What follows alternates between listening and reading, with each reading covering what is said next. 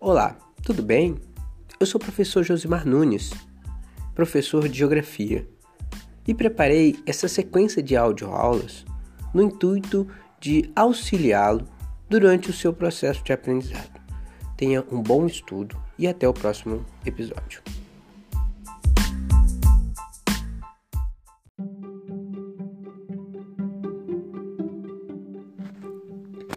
Olá, tudo bem? Eu vou falar agora sobre Revolução Industrial. A Revolução Industrial foi um processo econômico, social, cultural e político que provocou enormes modificações no espaço geográfico. Essa revolução não se limitou à expansão de fábricas, de indústrias variadas, mas envolveu a mecanização do campo e a urbanização modificações nas relações de trabalho, nos valores e comportamentos das pessoas e, em especial no século XIX, contribuiu para a formação dos estados nacionais. Dessa forma, identifica-se a Revolução Industrial com a modernização da sociedade. A formação dos estados nacionais, que se iniciou na Europa Ocidental, significou a transformação política do reino, né, que eram as monarquias absolutistas do final do século XVIII, para o atual Estado-nação, no qual, em tese, o povo ou a nação, e não mais o rei, é o soberano, e existe uma divisão e um equilíbrio do poder político entre o executivo, o legislativo e o judiciário. A Revolução Industrial, em primeiro lugar, originou e expandiu a chamada indústria moderna, que, que acabou, em grande parte, substituindo o artesanato e a manufatura, duas formas de transformar matérias-primas. Diferentemente do artesanato e da manufatura, a indústria tornou a fabricação de bens a principal atividade econômica da sociedade o uso de máquinas cada vez mais complexas que exigem grande quantidade de energia é a sua principal característica. O emprego de máquinas modernas amplia consideravelmente a produtividade do trabalho, permitindo que a indústria produza bens numa velocidade muito maior, além de normalmente mais baratos do que a manufatura e o artesanato. A industrialização resulta também na urbanização, decorrente da crescente mecanização do campo e do aumento do número de empregos nas cidades, nas indústrias, no comércio e no serviço. Esta industrialização e modernização da sociedade, iniciada em meados do século XVIII, esteve ligada à expansão do capitalismo ou da moderna, da moderna economia de mercado.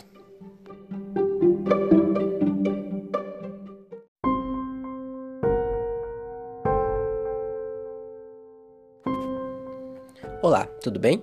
Eu sou Josimar Nunes, professor de Geografia. E na aula de hoje, nós vamos falar sobre a Revolução Industrial. Essa aula foi preparada com base no texto de Isaías Barbosa Nunes, intitulado O Trabalho Infantil na Revolução Industrial Inglesa uma contribuição ao trabalho docente na sétima série. O trabalho infantil foi uma das características mais marcantes da Revolução Industrial.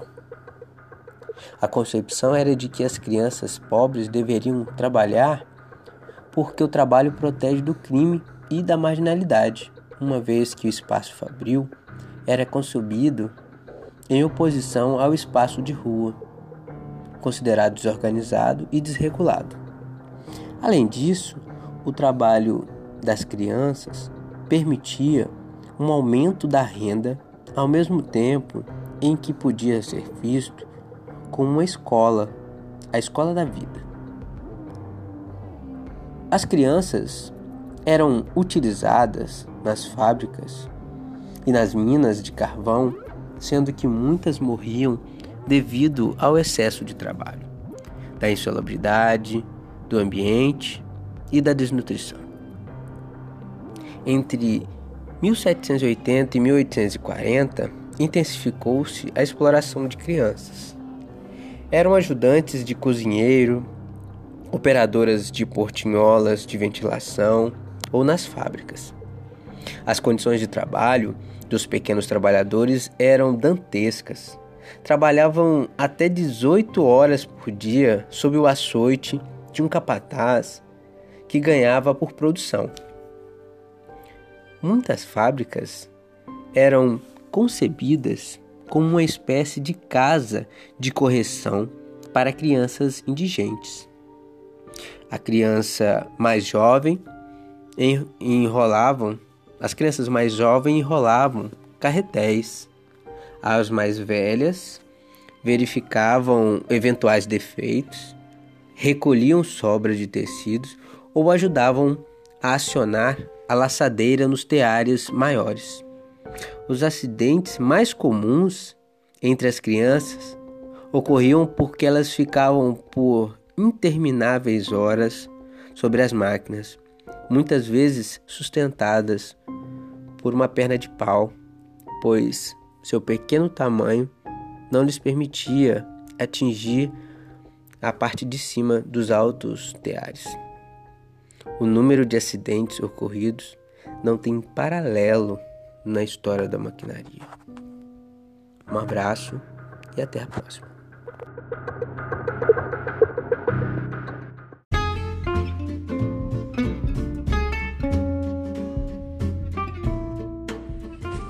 Olá, tudo bem? Eu sou Josimar Nunes, professor de Geografia. E nessa audioaula, nós continuaremos estudando sobre a Revolução Industrial, especificamente sobre as três etapas da Revolução Industrial.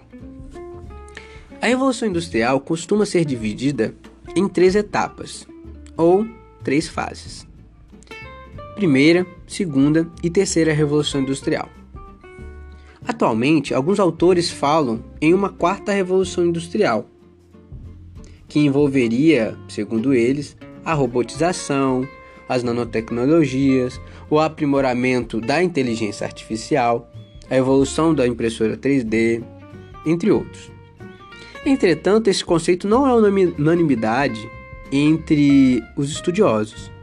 Trata-se, na verdade, do desenvolvimento ou expansão da terceira revolução industrial, pois todas essas tecnologias já existem desde o final do século XX e o início do século XXI. Embora estejam sendo constantemente aprimoradas. Os países que acompanharam de forma plena todas essas fases nos seus diversos momentos são chamados desenvolvidos. A primeira revolução industrial aconteceu de meados do século XVIII até o final do século XIX, em cerca de 1870. A Inglaterra era a grande potência industrial do mundo e as bases técnicas da indústria ainda eram relativamente simples. Predominavam a máquina a vapor e as indústrias têxteis. A grande fonte de energia era o carvão mineral. As empresas geralmente eram pequenas e médias, típicas do capitalismo concorrencial ou liberal, ou seja, da fase do capitalismo na qual a presença do Estado na economia era mínima. A segunda revolução industrial se deu a partir das últimas décadas do século XIX até o final do século XX. Nessa fase, a liderança britânica foi pouco a pouco substituída por outras economias, como a Alemanha e principalmente os Estados Unidos. Dois elementos fundamentais foram a expansão da eletricidade e a invenção dos motores elétricos, que representaram grandes inovações técnicas. Também ocorreu o desenvolvimento de grandes empresas que passaram a adotar o modelo de produção tendo como base a linha de montagem. A presença do Estado na economia cresceu seja por meio da multiplicação de regulamentos e fiscalizações, seja pela criação e expansão de empresas estatais. O carvão mineral foi aos poucos substituído pelo petróleo, que, com o advento e expansão da indústria automobilística, tornou-se a principal fonte de energia do mundo. Os setores mais importantes passaram a ser a siderurgia, a metalurgia e, no século XX, a petroquímica e a indústria automobilística. Essa etapa durou até a década de 1970 nos países desenvolvidos. Em muitos países subdesenvolvidos, ela nem começou ou se encontra em um estágio pouco avançado. A terceira revolução industrial, ou a revolução técnico-científica, iniciou-se na segunda metade da década de 1970. Essa etapa da industrialização é marcada pelo importante papel do conhecimento científico e da tecnologia avançada. Novos setores de ponta se tornaram essenciais e modificaram os demais. A informática, a robótica, as telecomunicações, a química fina, a indústria de novos materiais, a biotecnologia, em particular o ramo da engenharia genética, entre outros. Há ainda outras diferenças entre essas três revoluções industriais. Na primeira, predominavam jornadas extensas de trabalho. Em média, era de 14 a 16 horas por dia, incluindo os fins de semana baixa remuneração e condições precárias de trabalho, como fábricas poluídas e muitas vezes sem janelas. Além disso, nesses período, nesse período, observava-se o trabalho infantil e a ausência de qualquer direito trabalhista. Durante a Segunda Revolução Industrial, esse panorama mudou devido a vários fatores, principalmente as reivindicações e lutas trabalhistas bem como os novos métodos de trabalho visando mais eficiência. Um abraço e até a próxima!